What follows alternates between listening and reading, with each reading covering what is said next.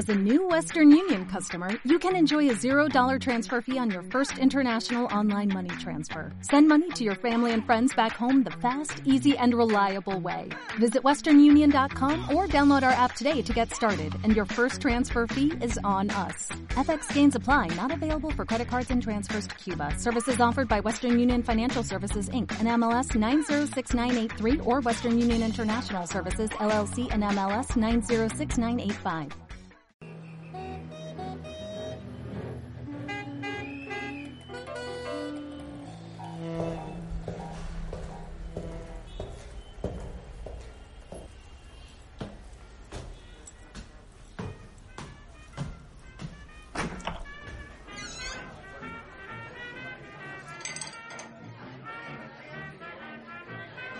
Bienvenidos a Puertas Abiertas, los sonidos de la semana del Club Matador.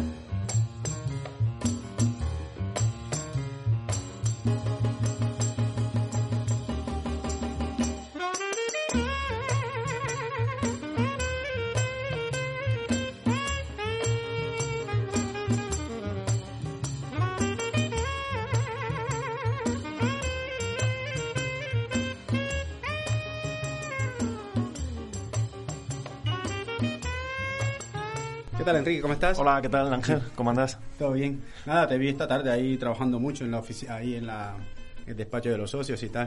¿Has Pues sí, porque hace mucho frío, entonces hoy he decidido venir aquí calentito. Vale. Así que nada, pero quiero un cóctel. ¿Qué me ¿Quieres un puedes...? Ah, mira, pues nada, yo mm, estamos haciendo, estamos haciendo la carta y uno de los, de los digamos que donde nos apoyamos son cócteles clásicos para reinventarlos y hacer de esos clásicos una reinversión y como una y una manera actual de beber los cócteles, ¿no? ¿Vale? Y en este caso te voy a ofrecer un cóctel eh, basado en un clásico que se llama The Corry Baber, pero este es un cóctel que es primicia porque todavía no ha entrado en la carta, en la carta que estamos haciendo para, para la- el próximo lanzamiento de, de carta, que serán tres semanas más o menos, y hemos versionado este cóctel el de Corry Baber. Eh, El original lleva como lleva ginebra, lleva eh, Cointreau y tal. Nosotros lo hemos reversionado eh, con tequila, un ácido que se llama supasagua, luego hemos puesto un poquito de vermú blanco y hemos también añadido un poquito de chartreuse. Chartreuse es un licor, es un licor como es un licor francés que se hace como en el monte de Chartreuse y es, es como bastante intenso de sabor. Qué bueno. qué Pues suena? nada, pues venga, me animo. Vale, pues nada, vamos para adelante con esto. Eh, vamos a hacerlo. La verdad que es bastante sencillo. Este cóctel realmente se puede hacer en casa y todo. ¿eh? Es un es, es vermut, es Cointreau, a partes iguales, un poquito de tequila y eso pasa agua que lo encuentras en alguna tienda especializada. O sea, si te vas ahí a Qué rico, muy, muy buena pinta. la fuente que ¿Qué tal? ¿Te queda mucho de trabajo o, o No, ya, ya, me, me voy a unir al jazz ahora, además, a las ocho y media que he reservado, o sea que ya por eso, por eso también me he venido, porque ya sí, ya no salgo a la calle y me quedo aquí del tirón. Haces un día matador. Claro, Bueno, ya eso. te digo que no eres, no eres el único que, que hace días matadores aquí, que hay un Sí, montón ¿no? de gente que luego la veo eh, como a la una y tal, y luego Ah, a sí. las ocho o nueve de la noche todavía sigue aquí y se Pues nada, echando el día aquí. Pues igual me animo a esa rutina también, porque no tiene, no tiene mala pinta. Y además, mira, esto me lo estás, cómo me lo estás preparando, qué, maravilla. sí, la verdad que la magia de, de los cócteles es estar en la barra, luego ver toda la preparación esa y luego ver todo aquello que está detrás, ¿no? Porque al final, muchas veces cuando estás en la mesa sí que, sí que es verdad que recibes, recibes el cóctel, pero muchas veces No lo ves, sabes, claro. no, no, no lo ves. Bueno, una de las cosas que, que más que más trabajo lleva es seleccionar un poco el material y la vajilla para hacer los cócteles, porque luego, claro, casi todos los todos los cócteles pues no son iguales. Eh, la vajilla también hay que darle, digamos, no- nosotros aquí en el club no, tenemos ese punto de apoyo muy importante en toda la estética de la vajilla. Porque vas a poner una aceituna, porque además eh, tú sabes que me gusta esa aceituna. Sí, sí, sí, te voy a poner un par de ellas, así, ¿sabes? Sí, bueno, estas son unas unas aceitunitas, ¿vale? Que, bueno, que la verdad que viene muy bien porque es un cóctel así como medio medio ácido, pero luego tiene un toquecito dulce y luego la aceituna va en contraste con toda esa, digamos que esa esa nota astringente de la aceituna o esa nota avinagrada también viene muy bien con este con ese cóctel. Qué bueno, pues voy a probarlo, ¿no? Enrique, muchísimas gracias. Venga, muchas gracias a ti, Ángel. Nada, disfruta, por favor.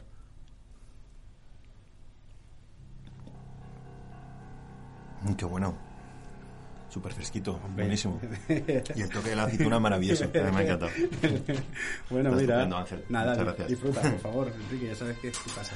Gracias.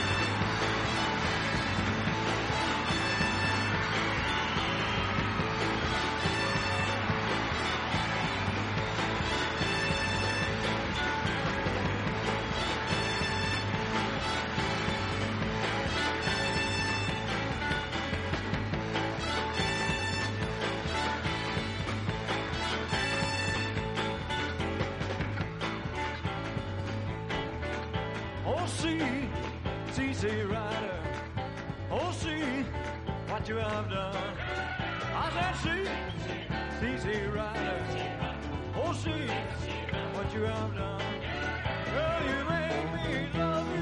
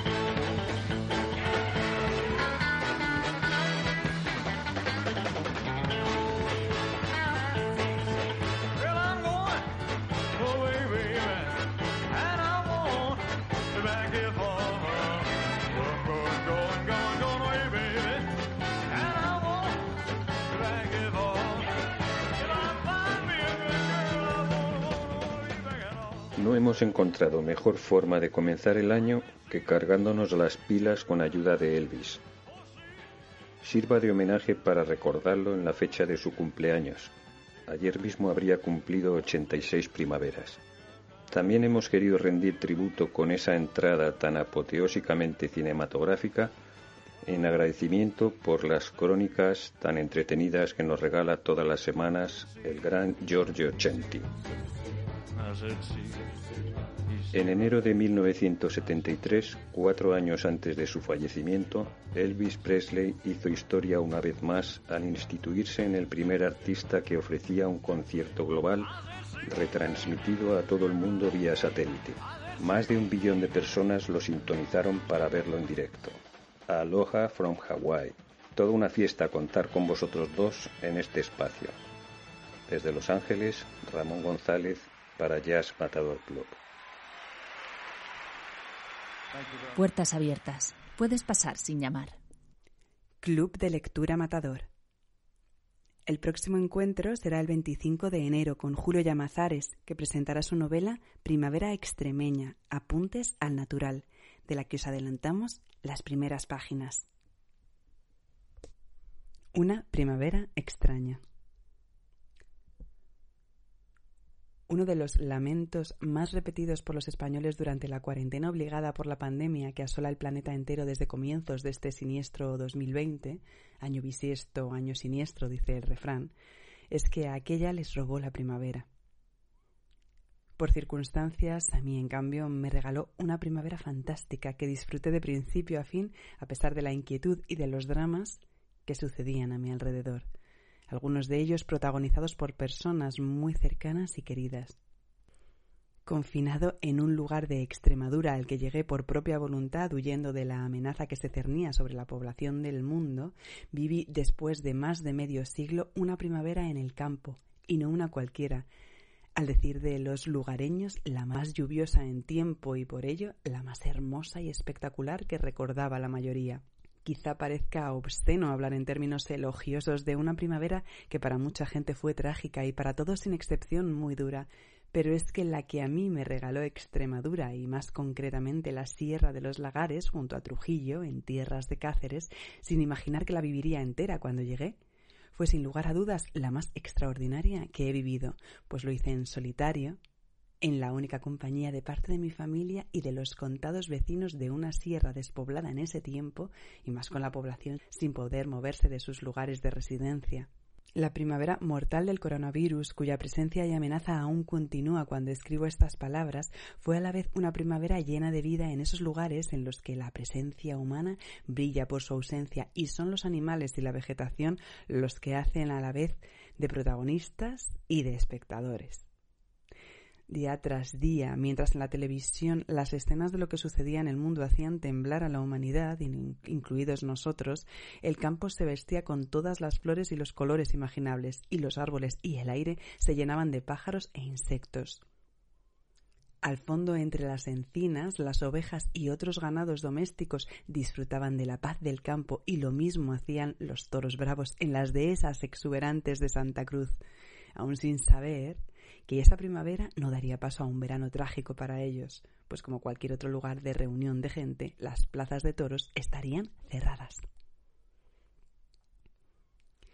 Estas estampas, apuntes del natural como las acuarelas que las acompañan, obra de Konrad Laudenbacher, compañero de confinamiento y vecino en la sierra, además de amigo como se cuenta, recogen el paso de esa primavera y los ecos de lo que se vivía en el mundo sin más pretensión que dejar constancia de cómo los vivimos quienes optamos por alejarnos de la ciudad y tuvimos la oportunidad de hacerlo como los personajes del Decamerón y de la fugacidad de unos días que, como todos, pasaron como las nubes, para no volver. Primavera extremeña, primavera mortal y hermosa, primavera llena de luces y de animales en libertad, pese a la gran tragedia que se cernía sobre el planeta. Todos esos adjetivos podría aplicar a la que yo viví en un lugar perdido en mitad del monte de Extremadura, rodeado de uno de los paisajes más fabulosos de cuantos conozco. Club de Lectura Matador, Julio Llamazares, Primavera extremeña, Apuntes del Natural, Editorial Alfaguara.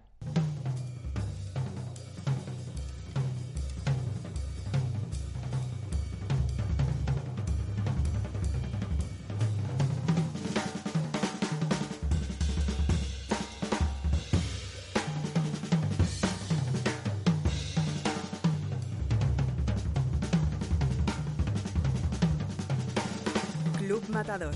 Puertas abiertas.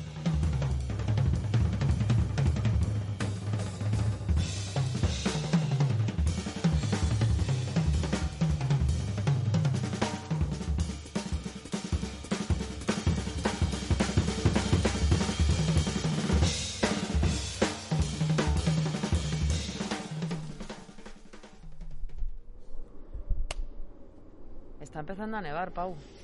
Un frío que pela. Ya te digo, haz el favor de cerrar un poquito la ventana. Que está bonito el jardín, ¿eh? Sí, pero no, no tiene pinta de que vaya a cuajar. Sí, esta tarde. Que mm, este club que tiene vocación de servicio público debería de compartir con sus socios la receta del caldo, ¿no? No sé yo, ¿eh? A ver si les va a salir mejor que al chef. Vamos a preguntarle a Alberto cómo hace consomé. Venga, vamos.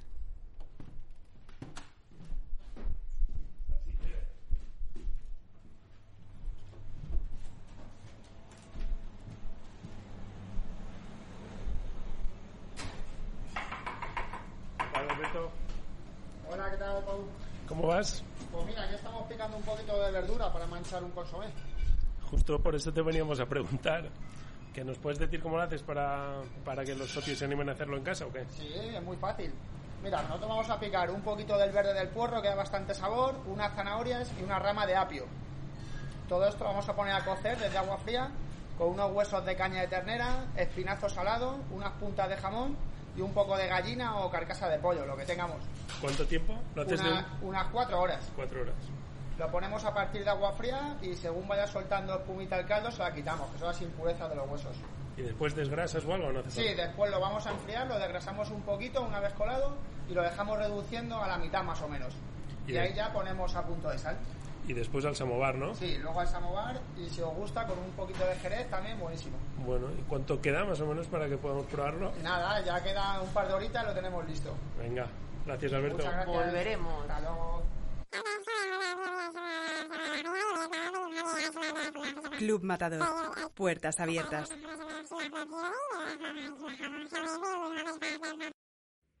Muy buenos días a todos los compañeros del club. Soy Andrés Rodríguez, el kiosquero del Club Matador, que en este podcast aprovecha para eh, expulsar su obsesión por el mundo de las revistas.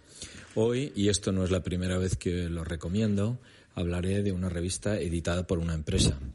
Eh, suelo decir que todas las revistas están editadas por empresas. Cuando me refiero a una revista editada por una empresa, realmente, en el término anglosajón, eh, me refiero o quiero decir un house organs, es decir, una publicación editada por una empresa que no tiene una misión editorial, que tiene una misión comercial.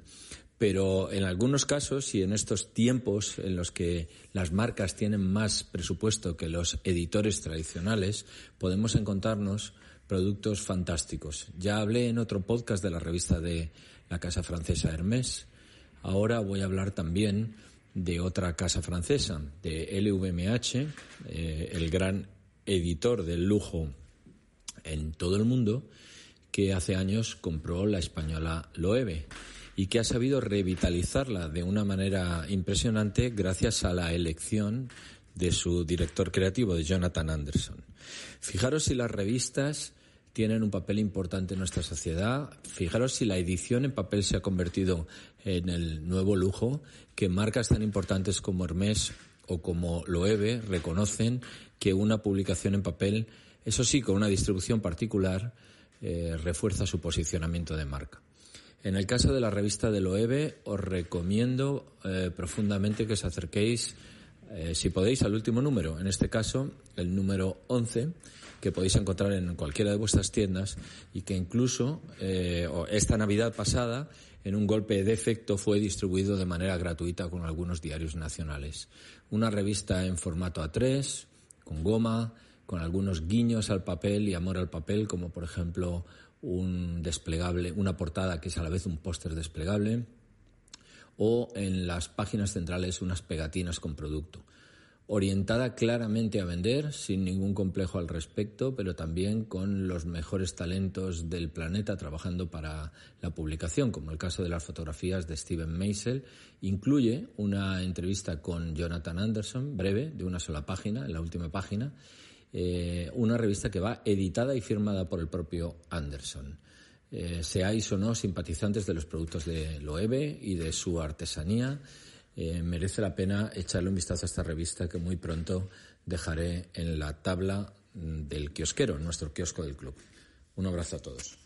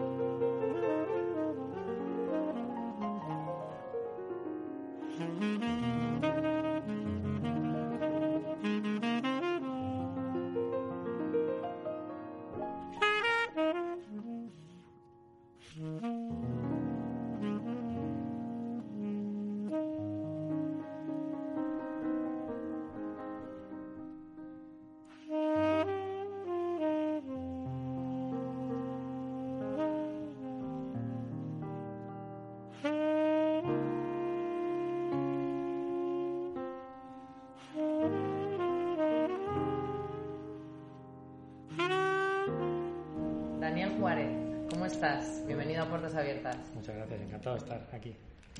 Estáis a punto de tocar en el club en formato trío. Jorge Castañeda en el piano y Darío Guibert en el contrabajo, tú en el saxo. ¿Qué Eso temas habéis elegido para, para esta ocasión?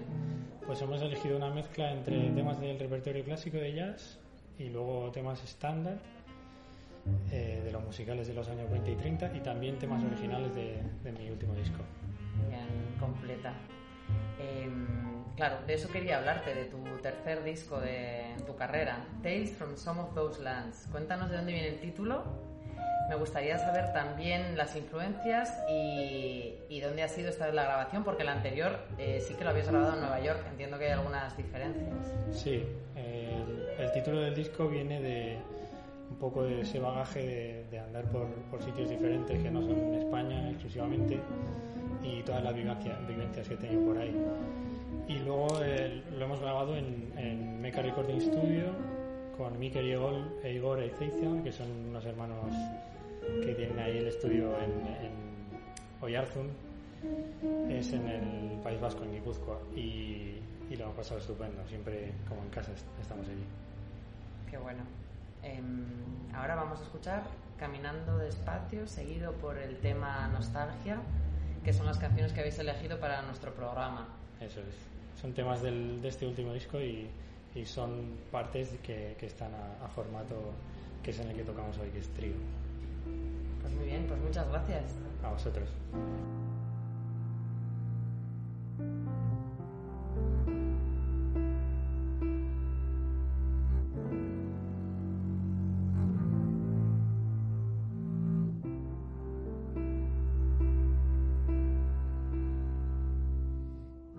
Club Matador. Puertas abiertas.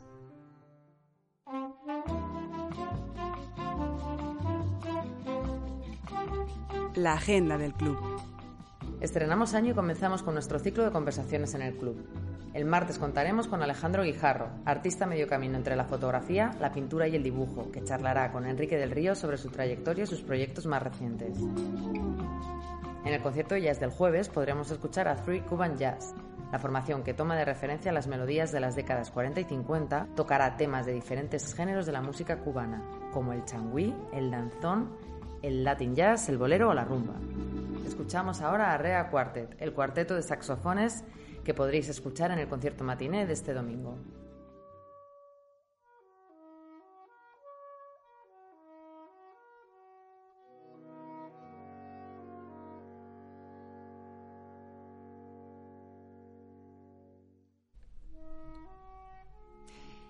Estoy con Teresa Moreno, socia del club, que además muy generosamente nos hace la programación de los conciertos matinés de los domingos en colaboración con la Fundación Olivar de Castillejo. ¿Cómo estás, Teresa? Muy bien, Noemi. Encantada de estar contigo. Tenemos cerrada la programación de enero y me gustaría que nos comentaras un poco los conciertos que vamos a tener a partir de, a partir de este domingo.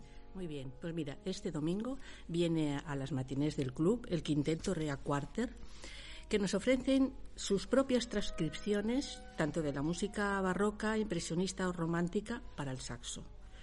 Pero vienen esta vez con una novedad. Digo esta vez porque han estado anteriormente. Sí. Pero vienen con una novedad. Estrenan la obra de David del Puerto, compuesta para ellos, es profeso para ellos. Esto es fruto de que estos chicos se ganaron el premio de música de cámara de juventudes y esto lleva implícito un compromiso con la música contemporánea, de tal manera que esto es un comienzo de toda la relación que ellos van a tener con los músicos contemporáneos y esto es interesante. Una primicia. Sí. Luego tenemos el domingo 17, Mousai Dúo, que también es un dúo curioso porque siendo dos intérpretes que tienen un gran currículum independientemente, pues se han unido no solo por amistad, sino porque les parecía mm, eh, un reto unir el sonido más agudo del violín con el sonido más grave del bajo. Y entonces van a interpretar cosa rara en, en la música de cámara, piezas compuestas para violín y bajo, para músicos que generalmente los que lo han hecho son contemporáneos, haciendo un recorrido de Europa a América. Tocan la primera pieza de Penderecki, que es el músico fallecido por la pandemia. El 24, Dara Ensemble, son seis saxofones que tienen el reto de que los grandes repertorios para grandes orquestas lo adaptan ellos mismos a su pequeña orquesta de los seis saxofones. Y realizan un viaje por el mundo mm, recorriendo principalmente la música nacionalista, tanto de Rusia a América, a Estados Unidos, Europa, a Hispanoamérica.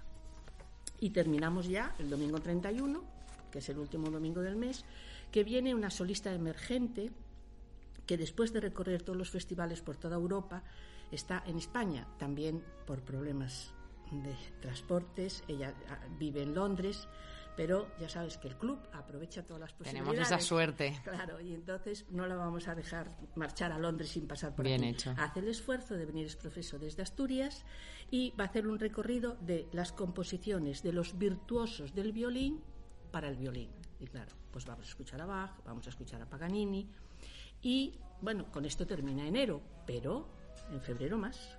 Pues muchísimas gracias, Teresa. Os recordamos a los socios que podéis asistir a los conciertos y quien no pueda tiene la oportunidad de escucharlos a través de los directos de Instagram. Gracias, Teresa. Gracias, Noemi.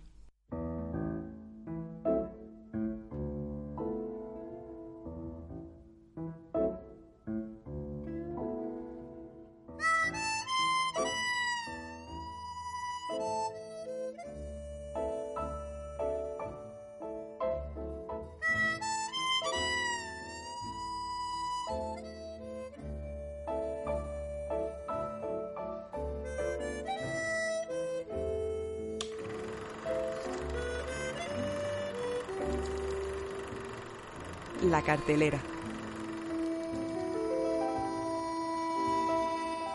Hola, Giorgio. Yo ya tenía ganas de volver. ¿Cómo estás? Muy bien, gracias. Feliz año, Noemi. Igualmente. Ya nos veremos mucho por aquí, en las puertas abiertas. Muy bien. Hoy hablamos de Jean Gabin. Eso es, ¿no? Un actor icónico francés con una presencia rotunda, pero cuéntanos Sí, tú mejor. Uno de los más grandes e importantes del cine europeo durante casi 50 años. Francia le quiso muchísimo. Le entregó la Legión de Honor y su muerte fue considerada luto nacional. Y en una ceremonia oficial, un barco militar se encargó de llevar sus cenizas en alta mar. Los padres de Gabin eran personajes del espectáculo, así que le empujaron a entrar en el mismo mundo. Gabin trabajó antes en la Folie Bergère, trabajó con Mistinguet, la reina del cabaret, y como bailarín y cantante en el Moulin Rouge, hasta 1930, cuando empezó a dedicarse exclusivamente al, al cine. El cine francés en aquellos años estaba estaba marcado por el realismo poético, una corriente cinematográfica que luego en la década siguiente eh, tendrá también gran influencia sobre el cine negro americano, sobre el neorealismo italiano y más tarde sobre la Nouvelle Vague. Tenemos una atmósfera muy particular y muy especial en Francia en esta época, con la presencia de la literatura naturalista, la cercanía del expresionismo alemán, y sobre todo tenemos un momento político del país muy importante, con la fuerza del Frente Popular, un partido social comunista apoyado por la mayoría de los intelectuales franceses. Los protagonistas de la película de aquel momento son principalmente gente humilde, obreros, soldados, prostitutas, todos son marcados por un destino y una fatalidad sin escapatoria. Tenemos casi un mito de la derrota, que representa en gran parte la faceta poética de las historias que viven los personajes de las películas. De este momento mágico del cine francés, Jean Gabin llega a ser el actor fetiche. Quand j'étais gosse, haut comme trois pommes, je parlais bien fort pour être un homme. Je disais je sais, je sais, je sais, je sais. Su especialidad es la de recitar, dando profundidad e intensidad a sus personajes con una gestualidad mínima, usando principalmente el magnetismo de su mirada, mirada a la Gabin, y la mímica de su cara. Recordamos dos héroes de aquellos años, los dos de la mano de Julien Duvivier, el legionario maldito de la bandera del 35 y sobre todo el bandido de la Casbah, Pepe Le Mocó del 37. Ces boniments la rendent moins timide. Bref, on y part un jour de cafard. Encore un plus Otros dos directores, Jean Renoir y Marcel Carnet, en los mismos años les hacen interpretar a otro tipo de héroes tristes y resignados, personificando las emociones y al mismo tiempo los miedos de un país muy orgulloso que estaba a punto de ser ocupado por los nazistas. Gabin no quiere ser colaboracionista de los alemanes como otros compañeros suyos y se marcha a Estados Unidos en el 41. Ahí conoce a Marlene Dietrich, con quien tiene una historia de amor increíble durante unos años. Ella decía que su corazón se ahogaba en estos ojos color azul cobalto. Después de la guerra vuelve a Francia, se casa por tercera vez, tiene hijos y promete no volver a interpretar más papeles de seductor y no volver a besar más a sus partners y no volvió a ver más a Marlene Dietrich. Es un compromiso, desde luego. Pero, ¿de qué forma le cambia su estancia en Estados Unidos? ¿Qué otros papeles comienza a interpretar? Eh, Noemi, los personajes de Gabin cambian, son más adecuados a esta, a esta nueva estación, eh, también anagráfica, marcada por su madurez. Recordamos, por ejemplo, Grisby del 54 de Jacques Becker, que es la historia del último desafortunado golpe de Max, un ladrón de muy pocas palabras, ya demasiado mayor y cansado. Y la serie de películas dedicadas al tranquilo y sensible funcionario de policía creado por Georges Simenon, que es el comisario Maigret. Los tiempos están cambiando y Gabin ha cambiado, ha perdido confianza en sí mismo y se ha hecho como pesimista e introvertido. A pesar de esto, sigue haciendo muchas películas, a veces emparejado a actores jóvenes y muy exitosos, intentando así captar a otro tipo de público. Brigitte Bardot, Jean-Paul Belmondo, y sobre todo Alain Delon son sus partners. Jean Gabin muere en 1976 y le llora toda Francia. Este es un pequeño homenaje a este grandísimo personaje del cine y amo, que espero que esté donde esté, le guste y lo aprecie. Estoy segura de que sí. ¿Y qué películas vamos a poder ver nosotros aquí en el club? Vamos a ver eh, una serie de películas de los años 30, esto de como Pepe Le Mocó, y que estos son del realismo poético. Y luego veremos Le Grisby, que ha sido la más importante que ha hecho después de la vuelta de Estados Unidos. Y luego me ha parecido interesante poner una sobre Comisario Maigret eh, que representa muy bien su nueva forma de ser. Un eh, señor que fuma en pipa, tranquilo, sensible, cansado, de pocas palabras, así, como era él. Ya, está está bien para ver el cambio. Y confiesa ahora cuál es tu película favorita. De Grisby, seguramente. Espero que te guste también a ti. Sí, la veremos. Gracias, Giorgio. Gracias a ti, Noemi. Gracias a todos.